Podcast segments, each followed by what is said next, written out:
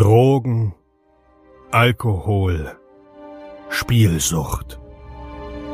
Wir alle leben in Sucht und Ordnung. Dieser Podcast berichtet über Konsum und Süchte, ohne diese zu verurteilen oder zu verherrlichen. Herzlich willkommen bei Sucht und Ordnung. Einen wunderschönen guten Tag und herzlich willkommen hier bei Sucht und Ordnung. Und mittlerweile seid ihr es schon gewohnt, der Werbeblock gehört aktuell noch komplett mir.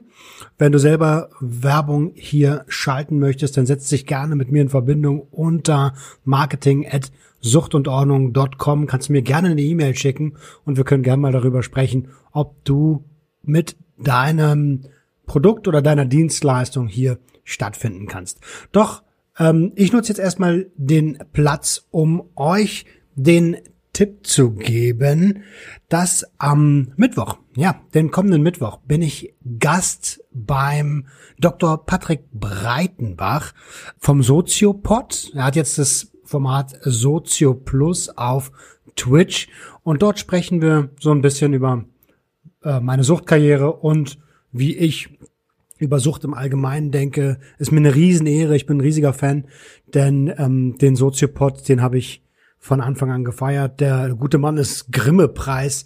Träger. Also es ist wirklich tatsächlich eine echte, echte Ehre und ich bin super stolz, da sein zu dürfen. Mittwoch, ja, 20 Uhr. Schaut gerne mal auf Sozio Plus auf Instagram vorbei oder halt auf Twitch Sozio Plus am Mittwoch. Genau, checkt das ab. Jetzt aber erstmal zur Episode. Tschö. Five, four, three, two, one, go.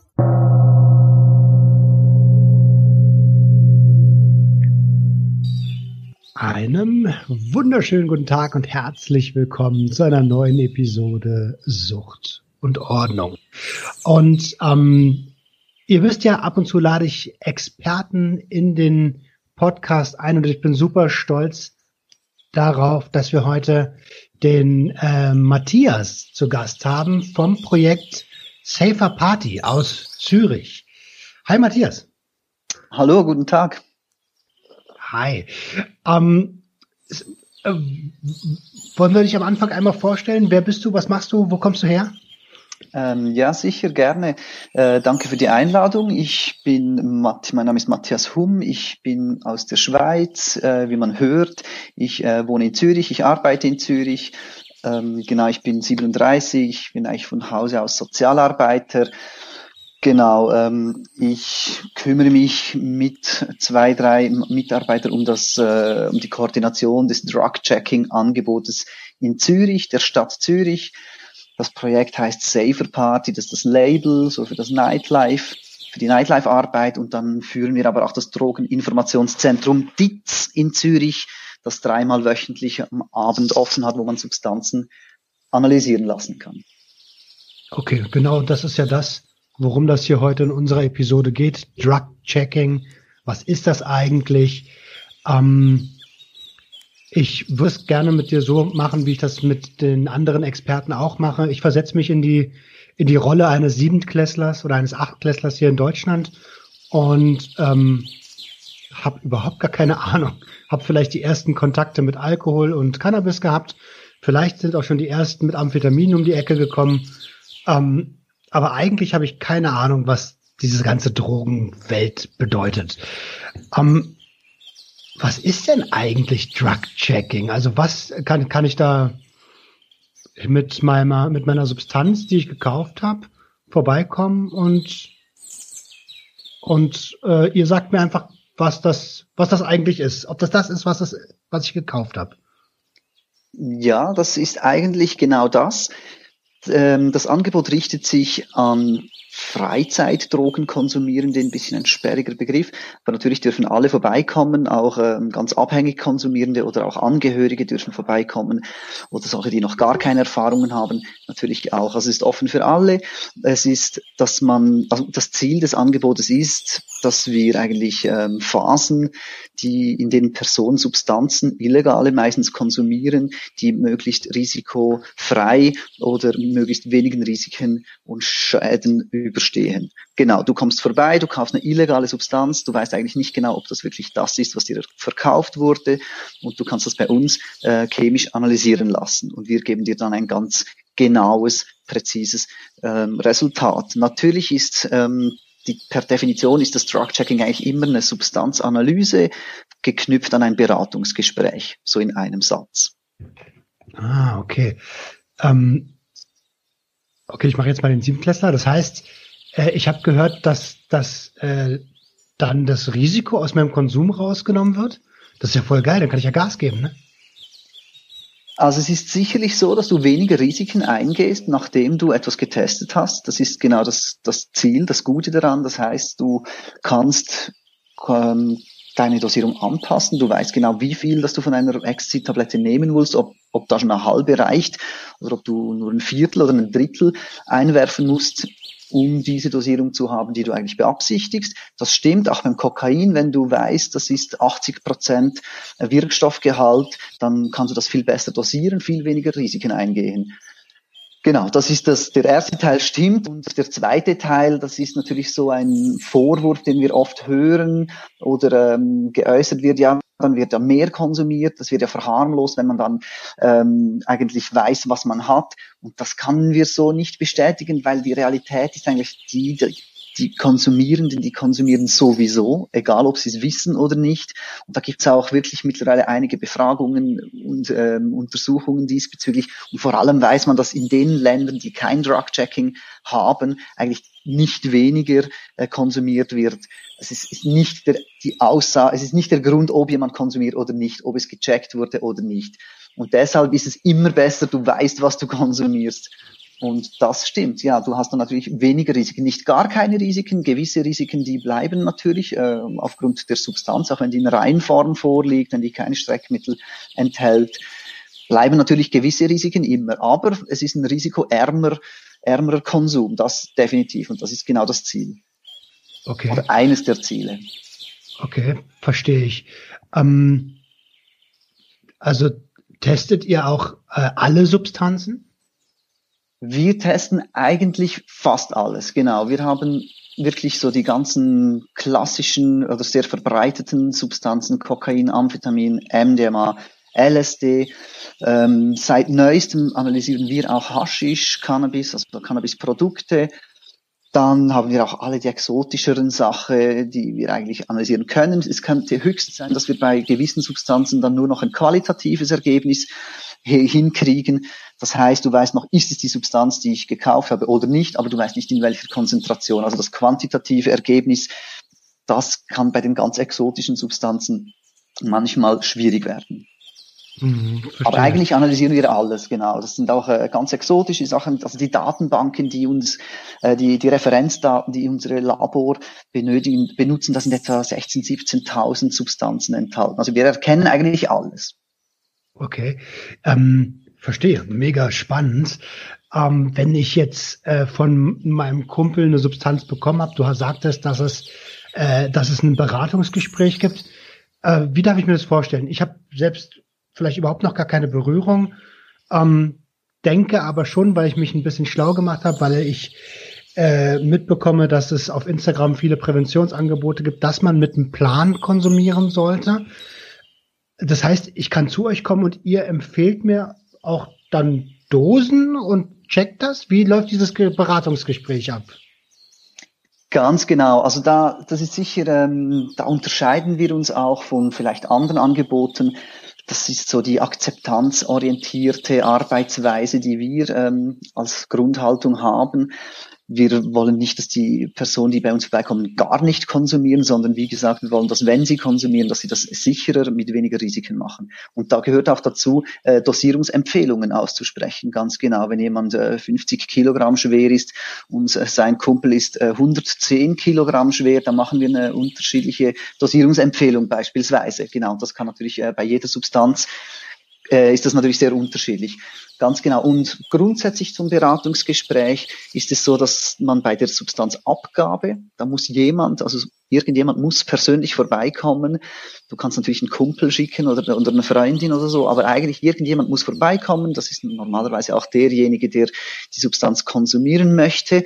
Und da gibt's ein kurzes, obligatorisches Beratungsgespräch. Das ist eigentlich gegliedert oder strukturiert anhand eines Fragebogens der gleichzeitig auch noch eine spannende Datenerhebung natürlich ermöglicht.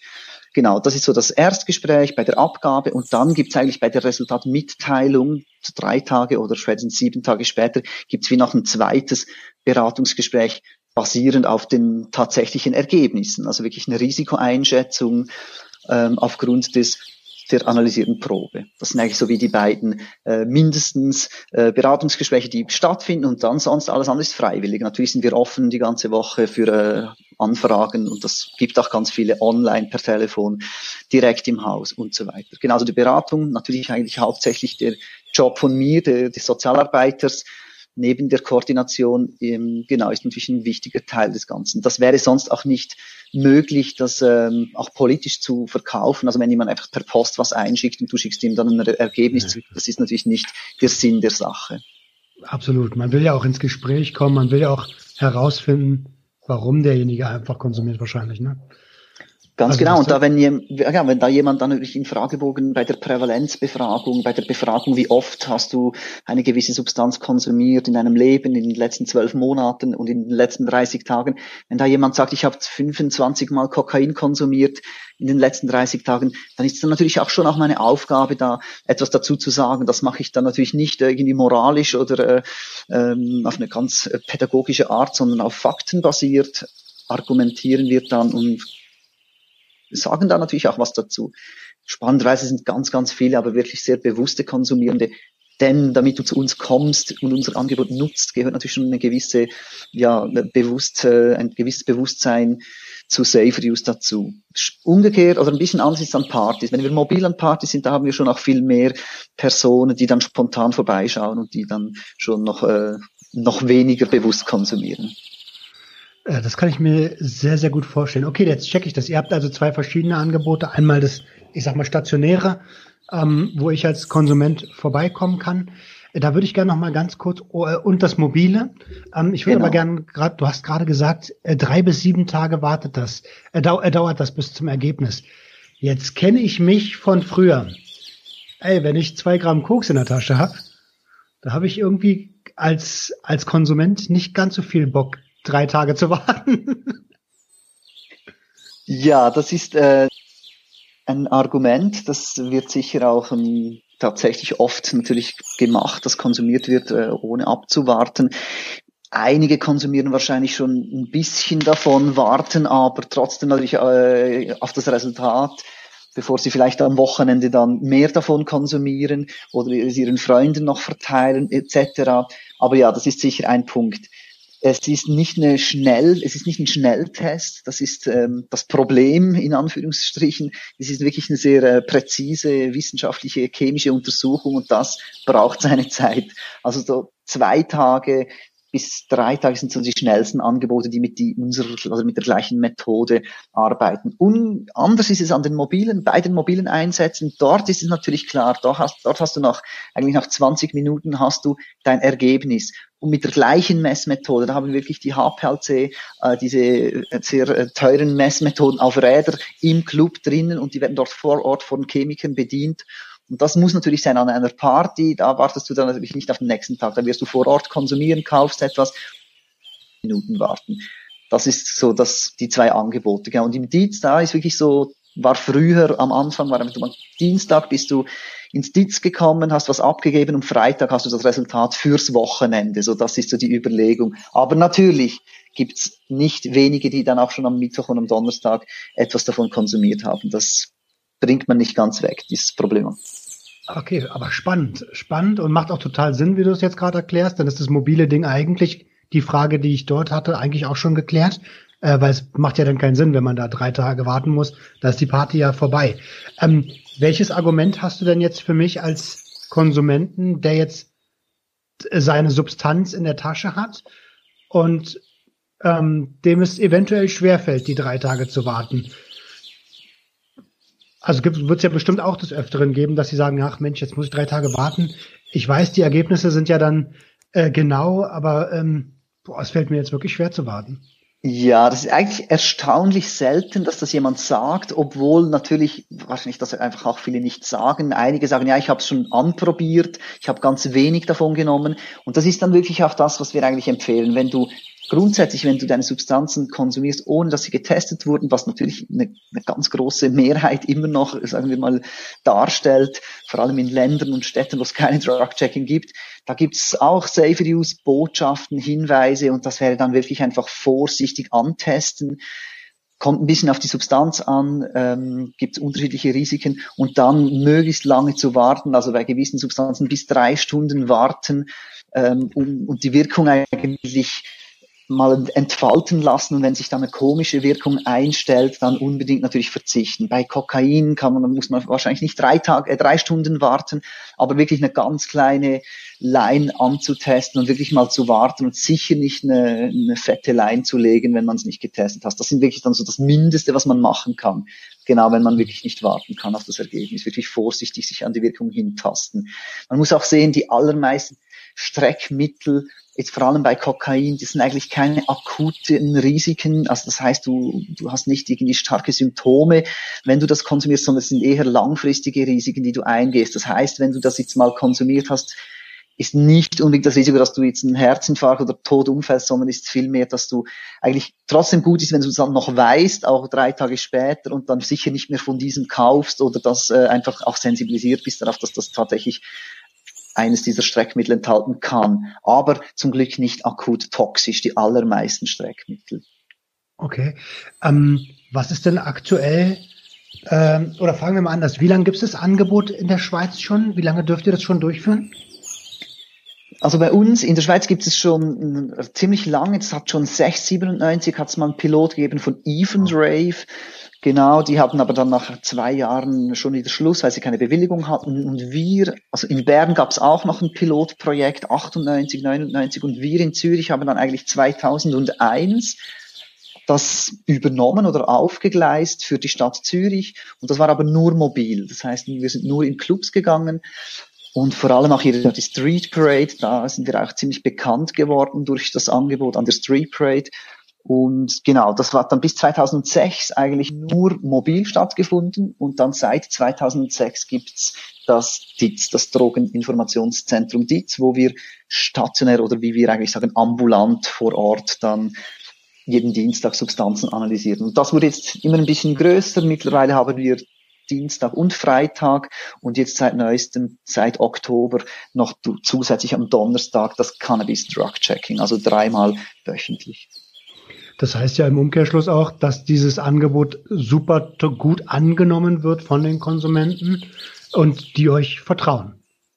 Auf jeden Fall. Und das war natürlich nicht von Anfang an so. Ich, ich denke, heute wäre es anders, wenn man jetzt heute ein Angebot in der Stadt ähm, eröffnet, implementiert, geht das viel schneller, weil einfach die Konsumierenden schon wissen, dass es solche Angebote gibt und die bekannt geworden sind und deshalb das Vertrauen viel schneller da ist. Als wir begonnen hatten, also ich war da noch nicht dabei, ich arbeite seit 2013 äh, in diesem, in dieser, in diesem Gebiet, in diesem, in diesem Job. Als wir angefangen haben, da war es sehr langsam, da waren die ersten paar Monate nur zwei, drei Personen. Es hat also ziemlich Anlauf gebracht und wurde dann jedes Jahr eigentlich größer, bis wir dann irgendwo 2014, 15 wirklich Abweisungen hatten und dann wirklich so 10, 15 Abweisungen pro Woche und dann auch immer größer wurden und jetzt eigentlich mit ja 45 Proben pro Woche plus 10 Cannabisproben eigentlich ja immer noch bei 95 oder bis 99 Prozent ausgelastet sind. Also wir könnten wahrscheinlich etwa noch 10 Proben mehr pro Woche machen. Da müssen wir gar niemanden mehr abweisen. Wow, wow. Ähm, und gab es, als dieses Projekt gestartet ist, ich meine, da warst du, warst du noch nicht dabei, aber wahrscheinlich kennst du die Anfänge, gab es dort auch diese Bedenken, diese Ängste, die du ja vorhin schon gesagt hast, dass der Konsum dann quasi hochgeht, was ja dieses, was ja, was ja ein Argument ist von, von vielen, äh, der Konsum wird dann quasi legitimiert und ähm, keiner achtet mehr darauf? Ja, die gab es bestimmt und die gibt's auch bis heute. Immer wie weniger, denke ich. Es hat sich schon eigentlich wirklich gezeigt, dass es eine, eine sinnvolle Methode ist. Aber die gab es bestimmt. Es gab, ähm, also man muss wirklich sagen, es gehört zur Schadensminderung. Also wir haben in der Schweiz eine Vier-Säulen-Politik. Da gibt es Schadensminderung als eine Säule. Da gehört beispielsweise, dass man Spritzen abgibt dazu an Heroinkonsumierende. Da und so weiter, also Konsumationsräume eröffnet für, äh, für Konsumierende von harten Drogen, von wirklich abhängigen Konsumierenden. Und da gehört eben auch Drug-Checking dazu. Und das ist natürlich so, dass Schadensminderung oft mal im Graubereich oder in, ja, operiert und da gibt's einfach Fragen. Das gab's auch, als man Spritzen abgegeben hat, äh, Ende 80er, Anfang 90er Jahren und dann hat sich gezeigt, dass das sehr sinnvoll war, Wahrscheinlich gibt es mittlerweile noch ganz wenige, die immer noch das, die das immer noch schlecht finden, aber eigentlich sind die verstummt, kann man sagen. Mittlerweile hat man, und ähnlich ist es beim Drug-Checking, da gab es am Anfang mehr, mittlerweile weniger und in, hoffentlich in ein paar Jahren, denke ich, äh, hat sich's gezeigt, weil es ist wirklich, also schon in den letzten acht, sieben, acht Jahren, seit ich da bin in der Arbeit, hat sich das schon extrem verändert. Wir waren am Anfang eigentlich nur Österreich, Schweiz, Spanien, Holland und mittlerweile gibt es wirklich einige Projekte, in Belgien, in, in England, in, in Slowenien, in Frankreich. Also es gibt wirklich äh, immer mehr Projekte, die starten und ich denke, das wird immer mehr etabliert werden, weil es tatsächlich, solange wir einen illegalisierten Substanzmarkt haben, natürlich. Ja, klar. Äh, wenn das irgendwann, also ich gehe mal davon aus, wenn irgendwann der Substanzmarkt legalisiert oder entkriminalisiert sein sollte, ähnlich wie in Portugal, dann sollte ja auch auf den Produkten draufstehen, was da drin ist. Ähm, obwohl entkriminalis bei einer Legalisierung, bei einer Entkriminalisierung ist es ja, also ich glaube nicht, dass Dealer ihr Produkt etikettieren. Ähm, aber dann, also das wäre ja das Idealziel zu wissen, okay, was ist denn da eigentlich drin? Und dann würde, würde dann wahrscheinlich die, die, die Institutionen, die Drug-Checking machen, eher als Qualitätskontrollinstitution umwandeln, oder? Ja, das wäre eine denkbar, also dass ich eigentlich trotzdem weiterhin die gleichen Beratungen, also ähnliche Beratungen führen würde mit Konsumierenden von Freizeitdrogen, genau, und die das in einem regulierten, würde ich mal sagen, Markt eigentlich äh, beziehen können. Das wäre eine, eine andere, genau, eigentlich eine sinnvolle Lösung. Aber das wird lange nicht so sein. Momentan sprechen wir von Cannabis und äh, da gibt's äh, irgendwie Hoffnung, dass das äh, mal passieren könnte. Aber beim, bei anderen Substanzen, denke ich, wird es noch lange Zeit äh, so bleiben. Auf jeden Fall in der Schweiz sicher und auch in vielen anderen Ländern. Und deshalb wird es einen illegalen Substanzmarkt geben und da wird es Streckmittel geben, da wird es äh, ja, Falschdeklarationen geben, da wird es äh, hohe Dosierungen geben und deshalb wird es auch Drug-Checking benötigen weiterhin. Perfekt. Ähm, also nicht perfekt, aber ja. ist, äh, Immerhin. Genau, immerhin. Ähm, eine wichtige Säule des Harm Reduction, absolut. Äh, was sind denn so aktuell die Substanzen, mit der meine Altersgruppe, die 7, 8 Klässler, ich weiß nicht, wie alt ist man da, 14, 14, 15, kommen solche Jugendlichen zu euch und mit welchen Substanzen kommen die zu euch? Ja, das ist eine spannende Frage, weil erstens ist bei uns das Durchschnittsalter einiges höher. Also das sind wirklich so 7, 8, 29. Ich müsste es jetzt vom letzten Jahr nochmal nachschauen. Aber das sind, also sind schon auch junge, sind nicht irgendwie 50, 40, 50-Jährige, sondern es sind schon viele junge. Aber wir haben natürlich auch die 40, 50, wir haben sogar 60, 70-Jährige, die kommen sogar sehr regelmäßig. Es gibt wow. dann 73-Jährigen, der kommt eigentlich fast jede Woche. Genau, ein, ein sehr ein riskanter Konsument, abgesehen davon. Genau, oh, aber wir haben auch einige Junge, das sind nicht extrem viele, aber es kommen auch Minderjährige. Ähm, also unter 18-Jährige. Das sind dann nicht 14, 13, 14, 15-Jährige, die kommen eigentlich wirklich nicht. Das ist dann mhm. doch eine Hürde, die irgendwie zu hoch ist, um da in ein Drogeninformationszentrum reinzulaufen. Genau, auch wenn, also es, erstens mal konsumieren die 14-, 15-Jährigen fast nur Cannabis und Alkohol, wenige, die schon andere Substanzen konsumieren. Aber dann so 16-, 17-Jährige, die kommen da einzelne, genau, und da gibt's schon spannende eigentlich Konsumtrends, auch sehr bedenkliche. Da ist ein Thema, das sicher zu ja, äh, nennenswert ist, sind die ganzen Benzodiazepine, die eigentlich aus dieser Subkultur oder Sub-Subkultur, Hip-Hop-Kultur irgendwie doch relativ populär äh, sind. Und die bringen tatsächlich auch solche Xanax beispielsweise, die sie ins Internet gekauft haben und wollen wissen, ob da wirklich der Wirkstoff drin ist. Und die sind sehr oft eigentlich falsch deklariert. Da sind irgendwas für andere Benzodiazepine enthalten oder ganz was anderes. Also da hatten wir ganz exotische ähm, Mischungen in Xanax-Tabletten. Nur so als Beispiel. Genau, das ist sicher etwas, das speziell ist. Sonst ist in der Schweiz, man muss ja wirklich auch sagen, der Substanzmarkt und die Konsumtrends sind relativ stark regional, ist nicht Zürich, äh, Basel, aber so West, äh, ich denke Berlin, Zürich kann man schon noch vergleichen, ob schon auch da wahrscheinlich schon relativ äh, große Unterschiede gibt. Zürich ist viel mehr Kokain und äh, Berlin, so wie man hört, ist schon eher weniger Kokain bis jetzt. Viele Amphetamine noch, auch Mephedron, Ketamin ist viel populärer wahrscheinlich in Berlin als in Zürich. Da gibt es schon Unterschiede, aber natürlich kann man sagen, die Schweizer konsumieren relativ konservativ, was auch Sinn macht. Das heißt, sie konsumieren Kokain, Amphetamin, MDMA, LSD. Das sind mal die, die großen vier. Dann gibt's natürlich noch Ketamin, 2CB, äh, gibt's noch Mescalin, Pilze und so weiter. Aber das sind dann schon viel weniger als die ersten vier genannten. Und da sind eigentlich die Jungen auch. Die konsumieren auch Amphetamin, ähm, MDMA, Kokain, LSD, das ist eigentlich so das, was wir mit Abstand am häufigsten analysieren. Und dann gibt's natürlich ganz exotische Sachen wie 3-MMC, 4-CEC und so weiter, ähm, die ganzen Triptamine, neuen psychoaktiven Substanzen. Aber das ist nicht unbedingt etwas, das die Jungen mehr als die 20-, 30-Jährigen konsumieren. Wenn, dann sind es wirklich so die Benzodiazepine, die man bei Jungen, sehr Jungen wirklich öfter antrifft. Also im Grunde genommen ist es tatsächlich die ganze Palette der klassischen Drogen in Anführungsstrichen. Ähm, ja, du hast es gerade schon so ein bisschen gesagt, die, die Jugendlichen, und so ging es ja mir früher auch, beeinflusst durch die Musik. Ich kann mich erinnern, bei uns war das damals Sammy Deluxe, Afrop, äh, da ging es um Ganja, um die grüne Brille. Und heute hört man ja fast in jedem Track äh, Kokain, Benzos, Lean, äh, also Opiate sind da ganz krass gehypt und gerade so das äh, oder Opioide, äh, gerade die, die die eigentlich als Medikamente deklariert sind. Ähm, seit wann beobachtest du den Trend?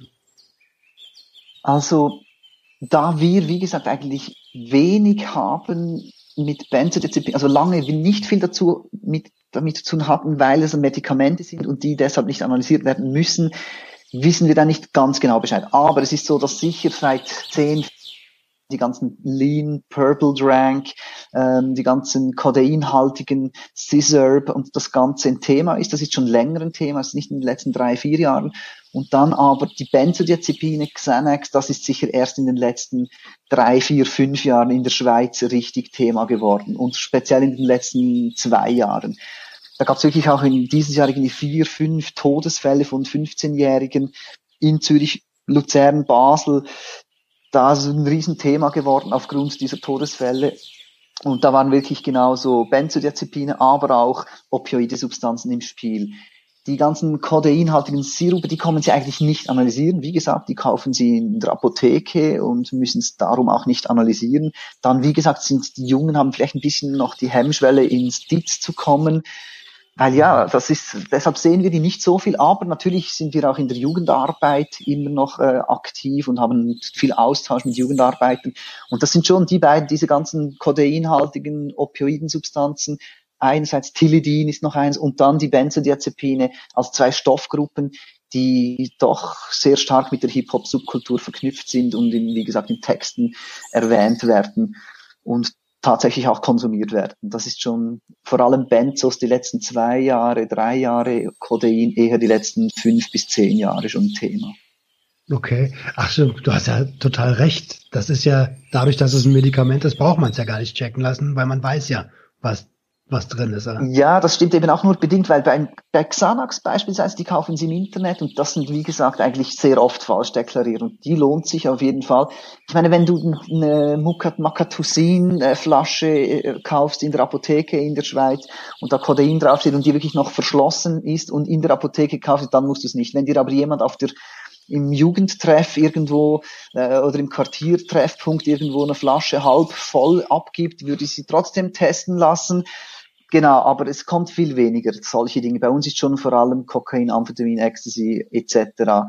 und in den letzten Jahren auch viel LSD und jetzt auch viel Gras. Deshalb eher, wenn sie übers Internet bestellt wurden. Also vor allem Xanax hatten wir eigentlich, sehr viele Xanax-Pillen. Mhm. Xanax ist ja auch nur so groß geworden wegen diesem Anagramm, was das ja eigentlich ist, ne? Also, dass man es von vorne nach hinten gleich lesen kann, deswegen sind die ja nur so gehypt, glaube ich, oder? Ja, also ich glaube wirklich auch die, die, die, die Musik, genau die Sub Subkultur hat da wirklich viel mitgespielt, das äh, Rappen oder äh, über diese über diese Flashs, die man mit Benzos hat. Eigentlich auch spannend, weil es eine sehr betäubende ähm, äh, Substanz ist, also überhaupt keine Partydroge, wie auch Codein auch, und sie das aber trotzdem so in, ich sag sagen, einem halben Party-Setting irgendwie anwenden. Also eigentlich mhm. ein spannende überhaupt, warum nehmen die nicht Kokain, Amphetamin und Ecstasy, diese 17-, 16-jährigen, äh, der Hip-Hop-Subkultur zugehörigen Jugendlichen? Also ich muss wirklich sagen, ich bin auch zu alt, ich habe da irgendwie, ich komme selber nicht aus der Hip-Hop-Subkultur, ich habe da wirklich auch irgendwie so die, ja, das Verständnis und die Berührungspunkte sind sehr wenig. Also ich habe meistens mehr Fragen an die, wenn die ins Ditz kommen, als sie an mich. Das ist immer spannend. Ich habe da so viele Fragen, ich finde das so spannend und will da möglichst viel rausbekommen aus denen wenn dann mal so ein 17-Jähriger bei uns im Ditz sitzt, dann ist es meistens ziemlich spannend, für mich vor allem. Das finde wiederum ich ziemlich spannend. Äh, aber klar, Informationen sind Gold wert, ne? Absolut. Ähm, ja, also im Grunde gerade bei Rap ist es ja so, dass man über sein Leben, über das Erfahrte, äh, über das Erfahrene äh, spricht. Ich so war es jedenfalls am Anfang, bevor, bevor äh, Hip-Hop reiner Kommerz war. Mittlerweile ist es doch nur so, dass man gemerkt hat, okay, je mehr ich über Drogen und Gewalt rappe, desto erfolgreicher sind meine Platten. Oder oft so. Und das es nimmt dem Ganzen die ganze, also es nimmt dem die Authentizität. Ähm, schade, dass das funktioniert. Schade, dass das funktioniert. Ich finde, da könnten sich viel mehr Musiker über ihre Vorbildfunktion gerecht werden. Auch wenn das natürlich nicht die Eltern und die Pädagogen aus der Verantwortung nehmen sollen. Ne? So, Wort zum Sonntag. ähm, äh, ja, also okay, und die Leute, die zu euch kommen, kommen, wo, wo, siehst du aktuell die größten Gefahren? In welchen Substanzen siehst du aktuell die größten Gefahren? Ja, spannenderweise ist es bei uns in der Schweiz äh, momentan eigentlich fast Cannabis, kann man sagen. Wir haben seit, ja, seit zwölf Monaten, vor allem in den letzten sieben, acht Monaten, extrem viele Proben, die ähm, synthetische Cannabinoide enthalten. Das sind eigentlich ähm, normal aussehende pflanzliche Blüten, also Grasblüten, Cannabisblüten, die ganz normal riechen und aussehen, aber kein THC enthalten, weil sie legal produziert wurden als CBD-Produkt und die dann im Nachhinein mit synthetischen Cannabinoiden besprüht wurden, um sie äh, gewinnmaximierend äh, verkaufen zu können. Und das ist ein Riesenthema bei uns. Also wir haben wirklich, ich habe den ganzen Tag E-Mails, Telefon, ich mache Warnungen am Freitag, ist so das Hauptthema geworden. Wer hätte das gedacht, noch vor, wenn du mich vor zwölf Monaten gefragt hättest, dann hätte das ganz anders getönt. Jetzt ist es wirklich extrem verbreitet und sehr, sehr bedenklich, weil sie eben falsch deklariert sind. Also du kaufst eigentlich normales THC-haltiges Cannabis, hast aber äh, was ganz Gefährliches da drauf. Das ist mal das eine. Dann zweitens sind sie, ist es gefährlich, weil die Kiffer eigentlich wirklich so erzogen worden, dass Cannabis eigentlich nicht wirklich gefährlich sein kann. Also im schlimmsten Fall schlafe ich ein oder übergeht mich oder so. Aber da kann wirklich nichts ganz Gefährliches passieren. Und das stimmt jetzt natürlich nicht mehr. Das heißt, du musst wirklich gut aufpassen. Und die Verbreitung, also extrem verbreitet. Ähm, genau. Der Grund für dieses Problem ist ziemlich sicher der zusammenbrechende CBD-Markt. Da wurde vor etwa drei, vier Jahren oder zwei, drei Jahren war da wirklich Goldgräberstimmung und äh, da gab es ganz viele Gärtnereien und Indoor und Shops und und so weiter, Online-Verteiler etc. Also da war ein riesen Hype. Jeder ist da, hat gedacht, jetzt werde ich reich, ich mache eine CBD-Plantage weil das jetzt, weil das war eine Gesetzesänderung, da wurde das CBD so populär, das ist bei euch ja wahrscheinlich auch so.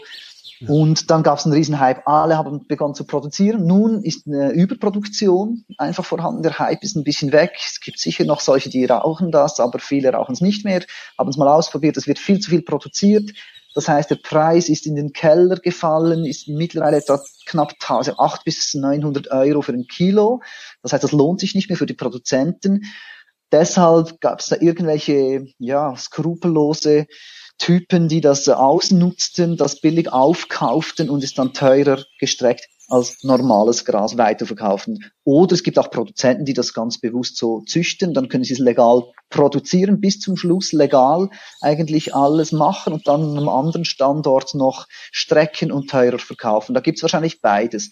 Zwischenhändler und Produzenten. Also wirklich ein sehr, sehr bedenkliches Thema. Und das ist für mich so ein aktuellen Hauptthema. Genau, weil es gibt auch einfach viel mehr Kiffer, als es andere Konsumierende gibt. Erklär mir jetzt noch mal ganz kurz, ich, der Siebtklässler, der jetzt keine Ahnung hat, wo ist das Problem? Also es ist doch beides Cannabidoid. Weißt ja, du, worauf genau. ich hinaus will? Ja, auf jeden Fall. Ja, das ist eben genau nicht so. Die sind zwar vom molekular, molekularen Aufbau her verwandt, die sind nachempfunden dem THC, sind aber chemisch hergestellt, also im Labor hergestellt, ist nicht irgendwo an der Pflanze gewachsen äh, mit Erde, Sonne und Wasser, sondern sie wurden hergestellt in einem Labor.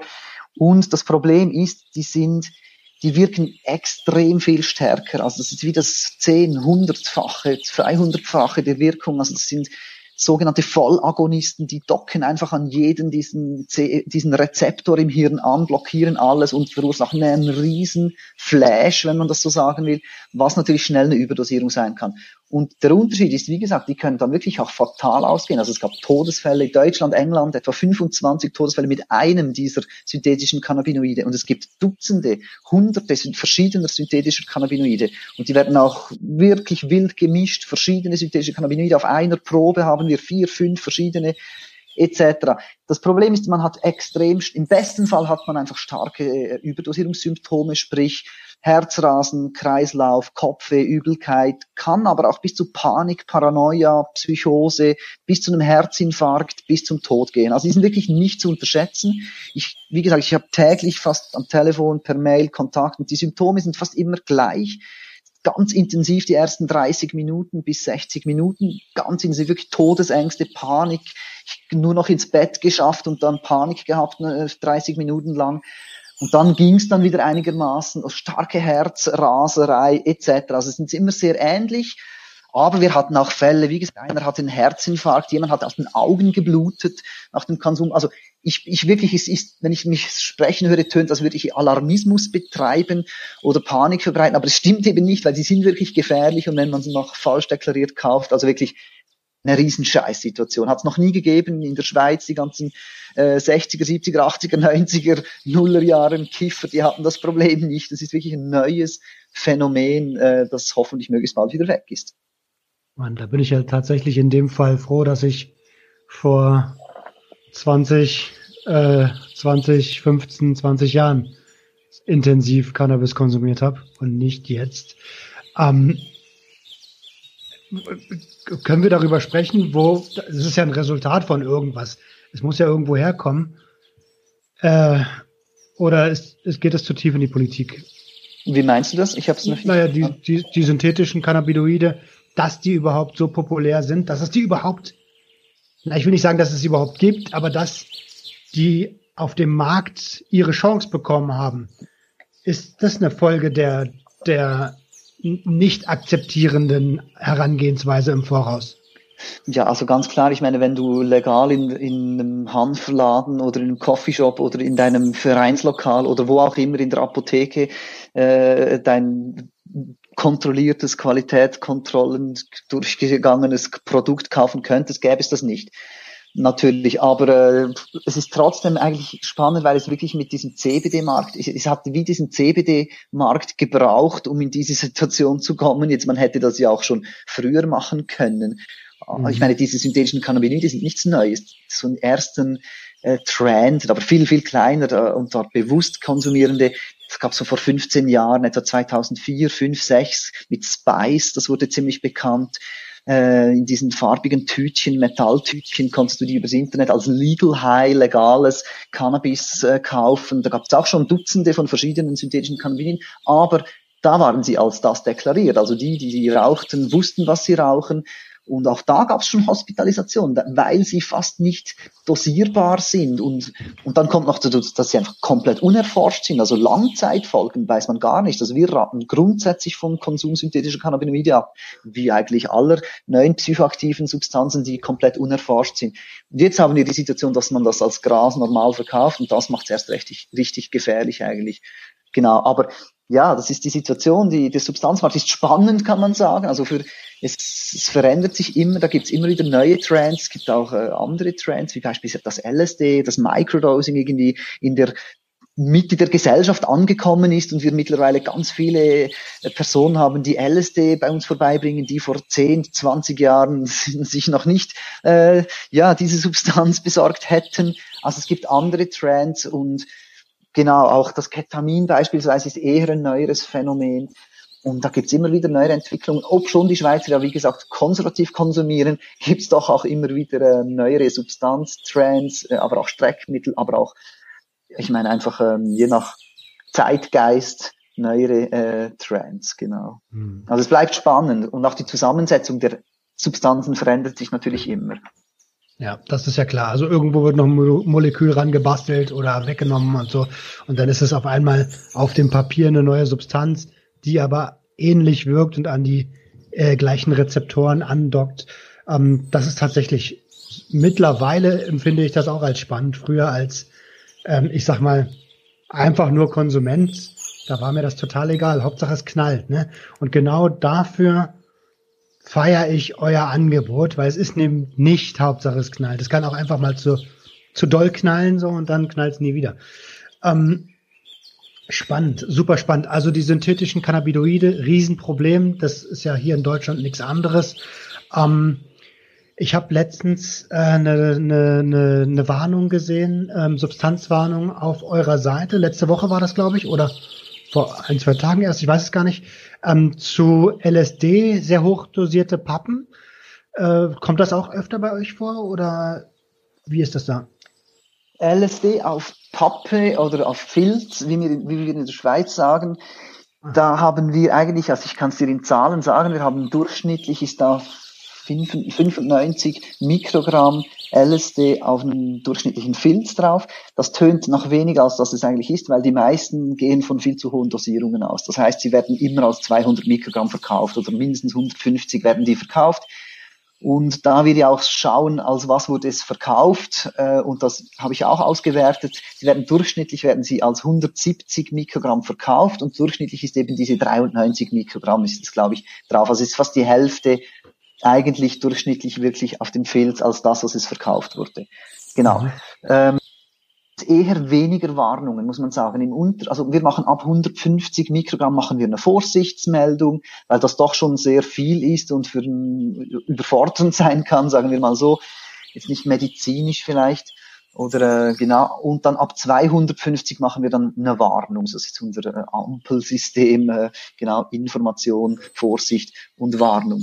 Und das haben wir sehr selten. Warnungen über 250 fast gar nie und auch über 150 eher selten. Im Vergleich zu Ecstasy-Pillen, wo wir jede Woche eigentlich, wo fast alle Pillen, die wir analysieren, eigentlich über diesem Wert sind, den wir definiert haben, ab wann wir eine Warnung erstellen. Ist bei LSD sind die meisten eigentlich darunter und das macht auch Sinn, weil 90 Mikrogramm ist genau das, was so ein durchschnittlicher LSD-Konsument eigentlich maximal erwartet. Die meisten nehmen dann ja noch einen halben dieser Pappen äh, und mhm. sind dann auch zufrieden mit 50 Mikrogramm. Und sie meinen zwar, sie hätten 100 gehabt, weil es so verkauft wurde, hatten aber 50 und sind zufrieden. Und die, die den ganzen genommen haben, die dann knapp 100 hatten, die sind dann auch zufrieden, die meisten. Deshalb macht diese Dosierung tatsächlich auch Sinn, würde ich jetzt mal sagen. Beim Ecstasy, bei den Pillen ist es schon anders, weil da macht es überhaupt keinen Sinn.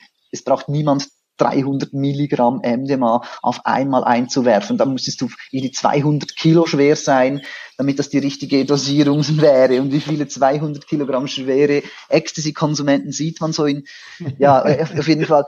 Genau, also es ist schon einfach viel zu viel dort, äh, wird dort reinge, presst. Genau. Beim LSD macht das eigentlich Sinn und wir haben selten Warnungen. Aber, und dann ist es auch so, dass natürlich äh, immer verschiedene Logos, also die gleichen Logos unterschiedlich dosiert sein können, aber das, das weisen wir auch darauf hin. Es geht mehr auch um dort um die Sensibilisierung eigentlich, also vor allem bei den LSD-Filzen.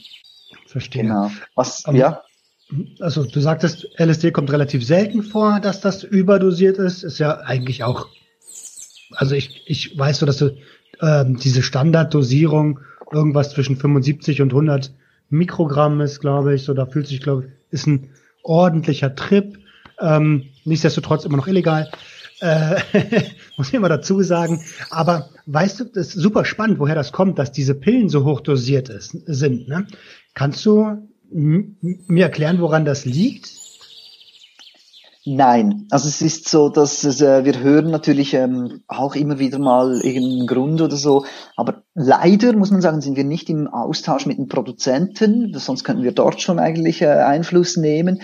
Geht natürlich nicht. Ähm, wir wissen es nicht. Es gibt verschiedene Thesen, Überlegungen. Es gibt auch so die Überlegung, dass man eine erste Pressung von einem neuen Logo ganz hoch dosiert so als Werbung und dann die zweite, die zweite, die zweiten Batch dann viel weniger reintut, weil sich dann rumgesprochen hat, irgendwie als die mhm. blauen Superman sind super stark und die wollen alle dann und dann die zweiten macht man dann nur noch halb so viel rein. Das könnte ein Erklärungsansatz sein. Aber wahrscheinlich ist sie, also ist einfach so, es spielt wahrscheinlich gar keine Rolle für die Produzenten, ob sie da 200 oder 250 oder 300, weil die wahrscheinlich so viel produzieren momentan, weil es war nicht immer so, weil vor zehn Jahren ziemlich genau oder vor zwölf Jahren so, vor zwölf bis vor zehn Jahren, da gab es viel, fast kein MDMA mehr im Umlauf und da wurden ganz viele Ecstasy-Tabletten mit ähm, MCPP beispielsweise verkauft oder PMA im schlimmeren Fall.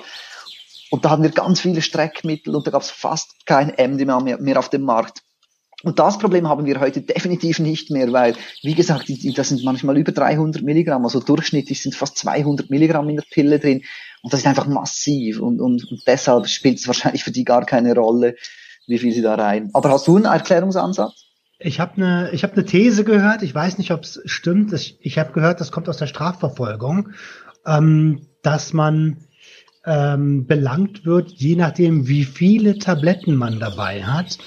Und wenn du eine Pille dabei hast, die zwar hoch dosiert ist, dann wirst du aber maximal für diese eine Pille belangt. Ähm, das ist das, was ich gehört habe. Es ist nur eine These, ob das jetzt stimmt, keine Ahnung. Ja, spannend. Könnte auch, also könnte sein, ich weiß es auch nicht. Wir werden also ich, ich kann es dir nicht definitiv beantworten, aber es ist auf jeden Fall Tatsache, dass da wirklich massive, also spannenderweise, die kostet immer noch gleich viel, ist aber doppelt so viel MDMA drin. Wenn du das weißt, ist das ja gut, dann kannst du ein Drittel davon nehmen, hast mit einer Pille äh, drei Freunde, haben äh, einen ganzen Abend Spaß. Wenn man es nicht weiß, kann es natürlich gefährlich sein. Und es hat tatsächlich auch in den letzten Jahren vor allem in England als Extrembeispiel ganz viele Todesfälle. Ich glaube, es waren etwa 40 Tote in England vor zwei Jahren. Also und die waren nicht wegen Mischkonsum, sondern die waren wegen MDMA, die, die Teenager, die sich zwei oder drei dieser Pillen reingezogen haben und dann noch irgendwie äh, äh, schlecht gelüftete Diskotheken, Clubs und äh, vielleicht kaum Wasser getrunken und eine Kopfbedeckung. Ich weiß es nicht, aber es gab ganz viele Tote und die schon eigentlich gleichzeitig mit den hohen äh, Dosen in Ecstasy-Tabletten. Also man darf das, ob schon MDMA eigentlich nicht eine hochriskante Substanz ist, weder vom vom toxikologischen noch vom Abhängigkeitspotenzial oder so. Trotzdem kann man es nicht unterschätzen, wenn da so viel MDMA in der Pille drin steckt. Auch da muss ich sagen, bin ich ganz glücklich, dass ich vor äh, mehr als einem Jahrzehnt konsumiert habe, ähm, weil ich habe den beschissensten Konsum überhaupt an den Tag gelegt. Äh, es gab eine Zeit lang, da habe ich ein halbes Jahr lang jeden Tag Pillen gefressen und ähm, mein, mein Körper hatte gar keine Zeit, sich zu erholen. Es ging dann so tatsächlich schon so, naja, ich sag mal, sieben Teile in der Nacht war schon Standard. Ähm, einfach nur, um dann überhaupt, weil die Toleranz wird ja immer größer und das empfehle ich echt niemanden mit den heutigen Teilen. Das, das geht nicht gut aus. Das ging ja schon bei mir kaum gut aus. Mhm.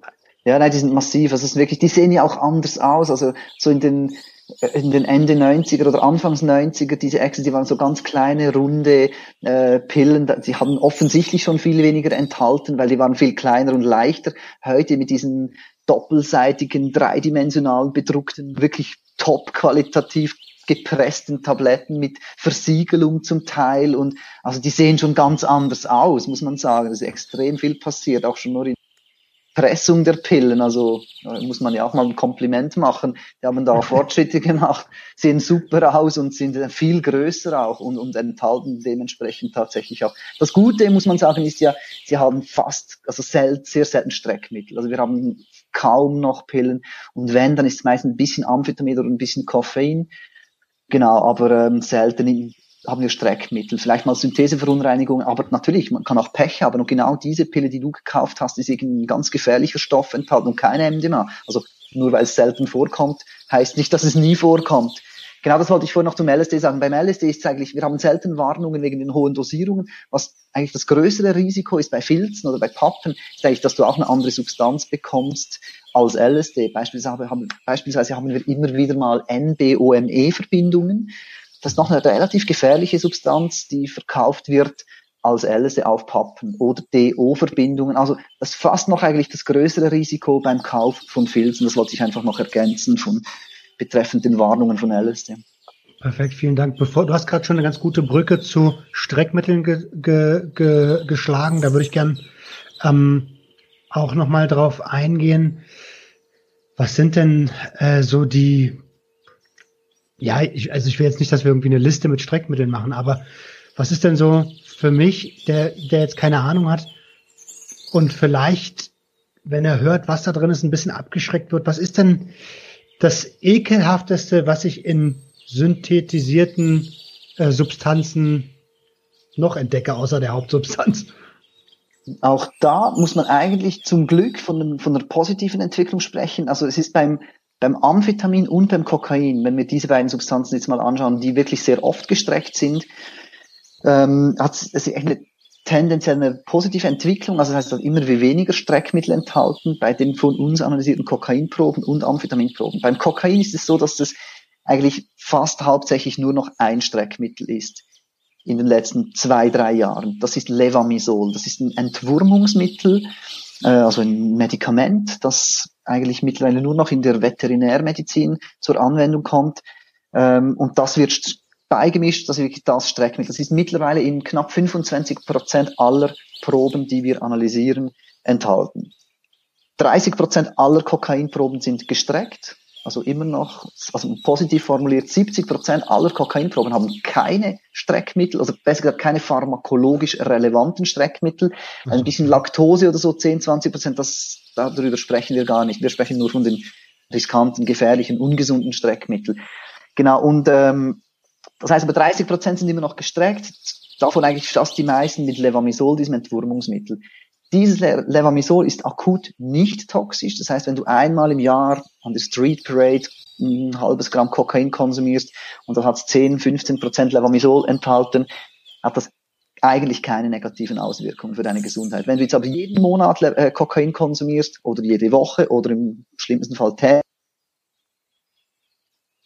und hat jeden hat es fünf, schon nur fünf oder sieben oder acht Prozent Levamisol enthalten, dann kann das sehr ungesund sein. Das ist die Regelmäßigkeit, die das gefährlich macht. Und das hat verschiedenes, hat wirklich Lungenhochdruck, das kann dein Immunsystem System schwächen, das kann Hautareale absterben lassen, das kann deine Hirnleistung ähm, negativ beeinflussen. Also da gibt es mittlerweile ganz viele Erkenntnisse oder es gibt Erkenntnisse zu Levamisol im Kokain und das ist doch sehr ungesund, wenn man das regelmäßig konsumiert. Also das will man unbedingt vermeiden, wenn das geht. Akut ist es nicht toxisch, das ist das einzig Positive daran. Beim zweithäufigsten Streckmittel ist Phenacetin, ist ein Schmerzmittel, das wird auch sehr oft beigemischt. Beide diese Streckmittel verstärken, verlängern die Wirkung von Kokain, deshalb wird es überhaupt beigemischt äh, und sind nicht zu, äh, werden nicht so schnell erkannt beim Konsum. Phenacetin war früher viel öfter, heute sehr wenig, ist nierenschädigend, auch das bei, der, bei regelmäßigem Konsum. Und die anderen Lokalanästhetika, Lidocain, Procain, die sind sehr selten mittlerweile auch. Die sind einfach, um die Wirkung vorzutäuschen, so beim Schnelltest äh, auf die Lippe, äh, auf, den Mund streichen oder so. Genau, und die haben eigentlich dann eher beim intravenösen Konsum sind die gefährlich. Genau, das sind so die Hauptstreckmittel beim Kokain. Beim Amphetamin ist es eigentlich nur Koffein, nur in Anführungszeichen. Da haben wir eigentlich keine anderen Streckmittel. Dafür sind etwa 50 Prozent aller Amphetaminproben mit Koffein gestreckt, was aber nicht sehr gefährliches Streckmittel ist im Vergleich zu denen bei Kokain. Ja, auch da kommt es auf die Menge an. Ne? Die, die wenigsten Menschen wissen, dass Koffein tödlich sein kann. Ähm, wenn man das halt wie bei allem anderen auch zu hoch dosiert, aber bei nasalem Konsum sollte das schwer zu erreichen sein. Ne? Ja, wenn du jetzt wirklich 80% Koffein hast und nur noch 20% Amphetamin, ja, dann ist klar, dann merkst du dann wirklich das auch äh, sehr stark. Wenn es aber umgekehrt ist, 80% Amphetamin und 20% Koffein, dann merkst du es eigentlich gar nicht und ist es auch wie vernachlässigbar, weil Amphetamin so viel potenter wirkt als Koffein. Also wenn du auch schon nur 50, 50, 50% Koffein, 50% Amphetamin, eigentlich ist das, wenn du 100 Milligramm konsumierst, hast du wie einen Espresso getrunken. 50 Milligramm ist etwa in einem Espresso. Gleichzeitig hast du aber 50 Milligramm Amphetamin konsumiert. Und das ist eine richtig ordentliche Dosierung. Also so in Relation gesehen ist Koffein nicht so potent und deshalb auch nicht so riskant und auch keine Langzeitfolgen. Das weiß jeder, der Kaffee trinkt, ja. Ja. Ähm, aber natürlich in hohen Dosen. Ja. ja, ja, absolut. Also gerade für ähm, für Leute, die im Fitnessbereich unterwegs sind, da wird ja gerne mal mit Koffein nachgeholfen. Äh, und ich wollte es nur sagen, weil die meisten Leute wissen es halt nicht. Die denken, ey, wenn ich einen Kaffee trinke, passiert mir auch nichts. Aber wenn du drei Gramm Koffein zu dir nimmst, dann kann das schon echt gefährlich werden. Ne? Mhm. Ähm, jetzt hast du gerade ganz kurz den intravenösen Konsum angesprochen. Ähm, und zwar bei Kokain. Wie häufig kommt das bei euch vor? Ist wahrscheinlich eher die Seltenheit, ne? Ja, absolute Seltenheit. Aufgrund der Zielgruppe und auch der Person, die unser Angebot nutzen, haben wir eigentlich kaum jemand, der, der wirklich sagt, ich konsumiere Kokain intravenös. Das ist wirklich fast niemand.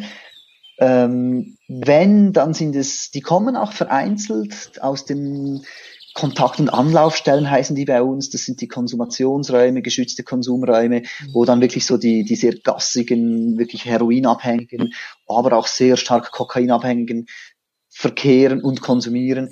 Wenn von dort jemand kommt, das sind wenige, vielleicht sagen wir mal einer pro Woche oder so, so der klassische Junkie, man kann es ja sagen, die, den man schon von äh, 500 Meter ansieht. Wenn so jemand kommt, die natürlich gerne auch unser Angebot nutzen dürfen, ähm, das leider eigentlich wenig tun, dann kann es schon mal sein, dass ja jemand natürlich auch Kokain intravenös konsumiert. Das sind dann aber eigentlich ausschließlich Heroin-Konsumierende, die sowieso eigentlich alles intravenös konsumieren und dann auch noch das Koks da mit rein, äh, in die gleiche Pumpe reinmischen meistens. Das, und dass wirklich jemand nur Kokain intravenös konsumiert, hat, hatte ich kaum jemals. Verstehe. Ähm, Basen natürlich schon viel eher. Rauchen, das gibt's schon, was ja auch schon relativ eine äh, eine andere, eine eigene Welt ist Kokain rauchen, Freebase, Crack, das gibt schon immer wieder natürlich. Aber auch das ist in der Schweiz schon ein kleines Thema im Vergleich zu, ich sage mal 90 Prozent, 95 Prozent ist das einfach nasal konsumieren. Mhm. Es ist ja auch, ähm, ja, Crack ist eher unpopulär hier in Deu auch hier in Deutschland. Klar wird es konsumiert, aber ja, die meisten haben beim Kokain wollen sie auch immer noch dieses Gefühl von diesem, es ist also das klassische Bild eines Koksers ist einer mit Anzug, Manager, erfolgreicher Typ, so. Und irgendwie glaube ich, dass man das Gefühl mit konsumieren möchte. Äh, so ging es jedenfalls mir. Um, ja, das ist eine spannende Überlegung, ja. Die stimmt definitiv, würde ich sofort unterschreiben, ja. Ähm, wir sind schon fast eine Stunde dabei. Hast du irgendwas, wo du sagst, boah, ey, darauf sind wir jetzt noch gar nicht eingegangen, darauf möcht, sollt, sollten wir auf jeden Fall noch eingehen? Ja, also eigentlich, was dich interessiert, äh, gebe ich gerne Auskunft. Für mich ist natürlich schon, ähm, also sagen wir mal, das, das, die Beratung, die, das Monitoring, die Auswertungen, die Warnungen, dass ich mich so tagtäglich damit auseinandersetze. Aber wir haben eigentlich darüber gesprochen. Also du darfst gerne feel free und frag noch, was du gerne wissen möchtest, was dich interessiert.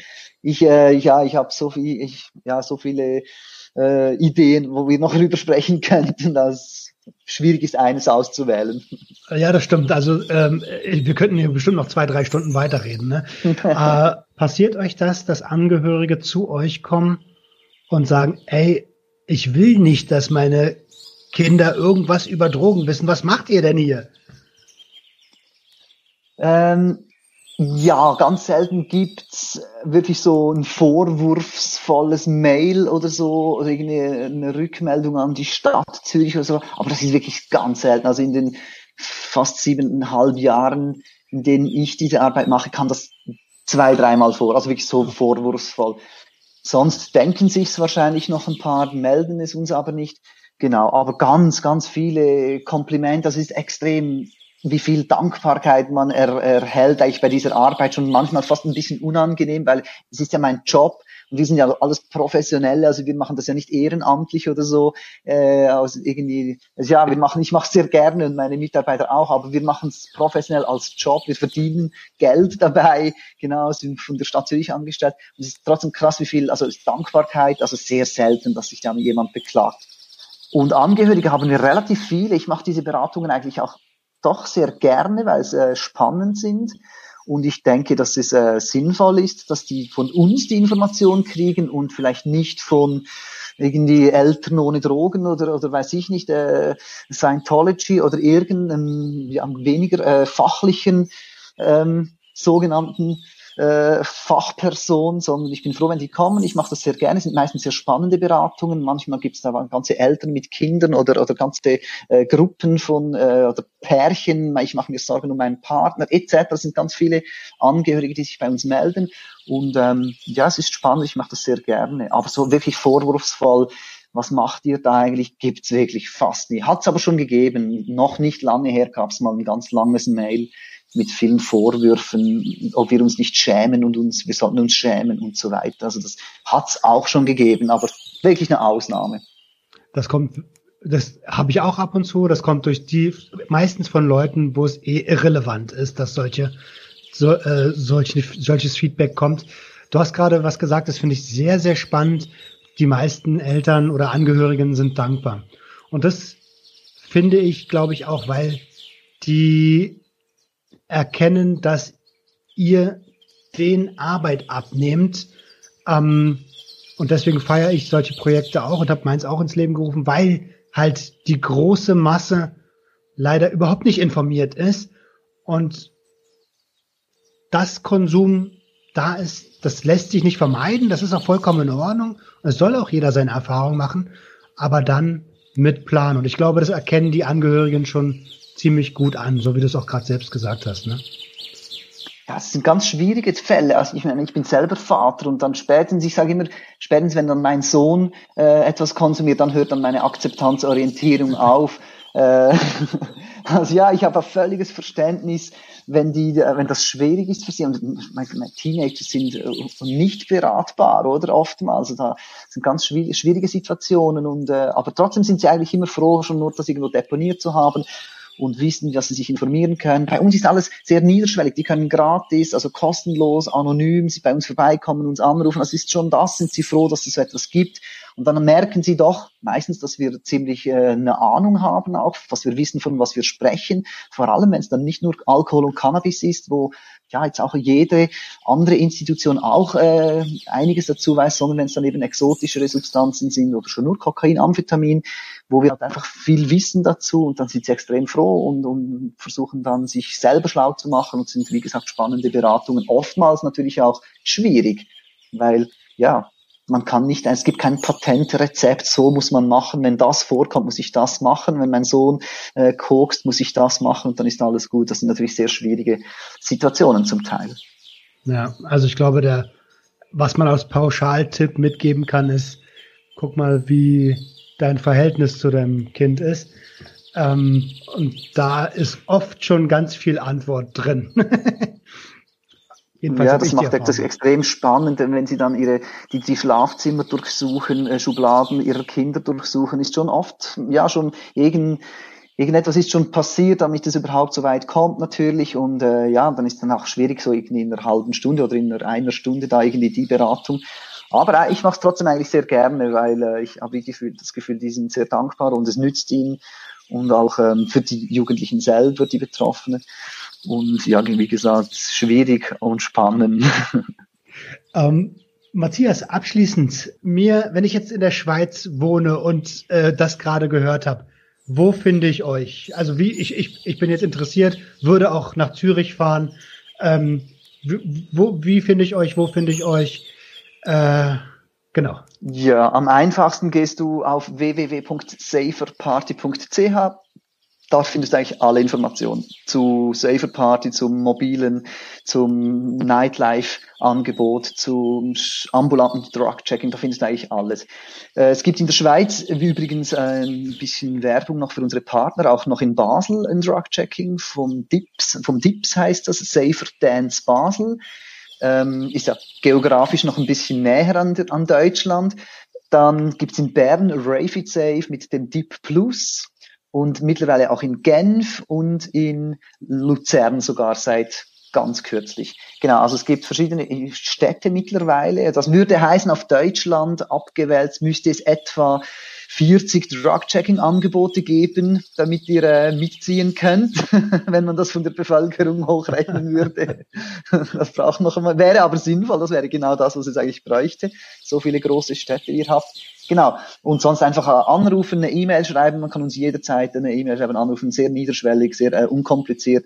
Genau. Und äh, sich einfach melden, wenn Fragen auftauchen. Beantworte ich sehr gerne. Und danke für die Einladung schon mal, bevor ich es vergesse.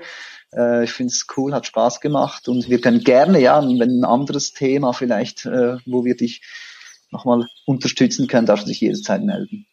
Super, vielen, vielen lieben Dank. Ähm, genau, das wäre jetzt das nächste gewesen. Danke, dass du dir die Zeit genommen hast, Matthias. Ähm, es hat mir einen Heiden Spaß gemacht. Die, die Zeit ist echt schnell vergangen. Ich, das habe ich auch, Krass. wenn ich im Flow bin. Ich, ich, wir könnten bestimmt noch ein, zwei Stunden weiter sprechen und da würde bestimmt eine Menge Mehrwert rumkommen. Bestimmt kriegen wir das nochmal irgendwie hin. Vielen, vielen lieben Dank auch von mir persönlich, dass ihr so ein tolles Angebot ähm, in Zürich habt, dass die Jugendlichen und überhaupt die Konsumenten, auch die Angehörigen sich an euch wenden können. Da leistet ihr sehr wertvolle Arbeit, auch wenn ihr dafür bezahlt werdet. Ähm, gerade weil ihr dafür bezahlt werdet. Total ja, so cool. sollte es sein. Ja, wirklich professionell. Das sollte man sich was kosten lassen und dann Profis hinstellen, auch vom Labor her. Also genau. Nichts gegen Peers. Peers sind super, äh, braucht es äh, unbedingt, aber äh, es sollte sich was kosten, man sollte sich was kosten lassen und da möglichst was Gutes äh, hinstellen, wenn das möglich ist. Absolut. Auf jeden Fall im Namen meiner Hörerschaft vielen lieben Dank für eure Arbeit. Ähm, eine Frage, die ich, die ich jeden frage und eigentlich immer zum Ende der, der Episode, wenn du den Hörern von Sucht und Ordnung ein, ein Tipp mit auf den Weg geben könntest, welcher wären das? Also an Konsumierende. Also, also jede Gesellschaft. Ja, jede Gesellschaftsschicht. Manche sind auch Angehörige. Siehst du, darüber haben wir jetzt gar nicht gesprochen. Mhm. Ähm, ich, wir machen gleich mal noch eine Frage zu Angehörigen. Ähm, Angehörige, Konsumenten, teilweise auch Leute, die mit Konsum gar nichts zu tun haben, die aber die Thematik spannend und wichtig finden. Ähm, aber mal eher an die Konsumierenden gerichtet, ja.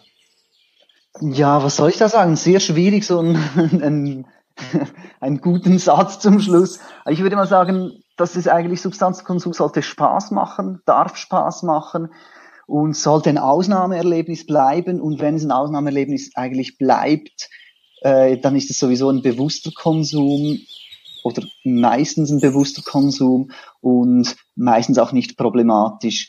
Und natürlich ähm, gibt es Risiken, die man nicht ganz wegkriegt, wie gesagt, aber solange es ein Ausnahmeerlebnis bleibt und man Spaß daran hat und man Safe-Use-Botschaften einhält, ähm, finde ich das eigentlich so als Schlusssatz für mich, äh, reicht das, glaube ich. Ja, absolut, absolut. Ich glaube, äh, ich glaube, den schneide ich nochmal hinten ran, weil ich habe jetzt noch tatsächlich eine ganz gute Frage, die mir gekommen ist, wo du über Angehörige gesprochen hast. Das war's. Ich bedanke hey. mich und ja, bestimmt hören wir uns nochmal wieder. Ihr Lieben Gerne da draußen. Geschehen. Macht's Gerne gut. Die geschehen. letzten Worte gehören dem Gast wie immer.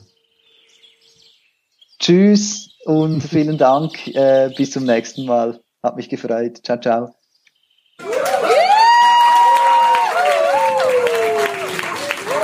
Das war Sucht und Ordnung. Schaltet auch beim nächsten Mal wieder ein. Wenn ihr Anmerkungen habt oder selbst zu Gast sein wollt, um mit uns über euren Konsum zu sprechen, schreibt uns gerne jederzeit. Und wenn es euch gefallen hat, folgt uns auf Facebook und Instagram. Bis bald bei Sucht und Ordnung.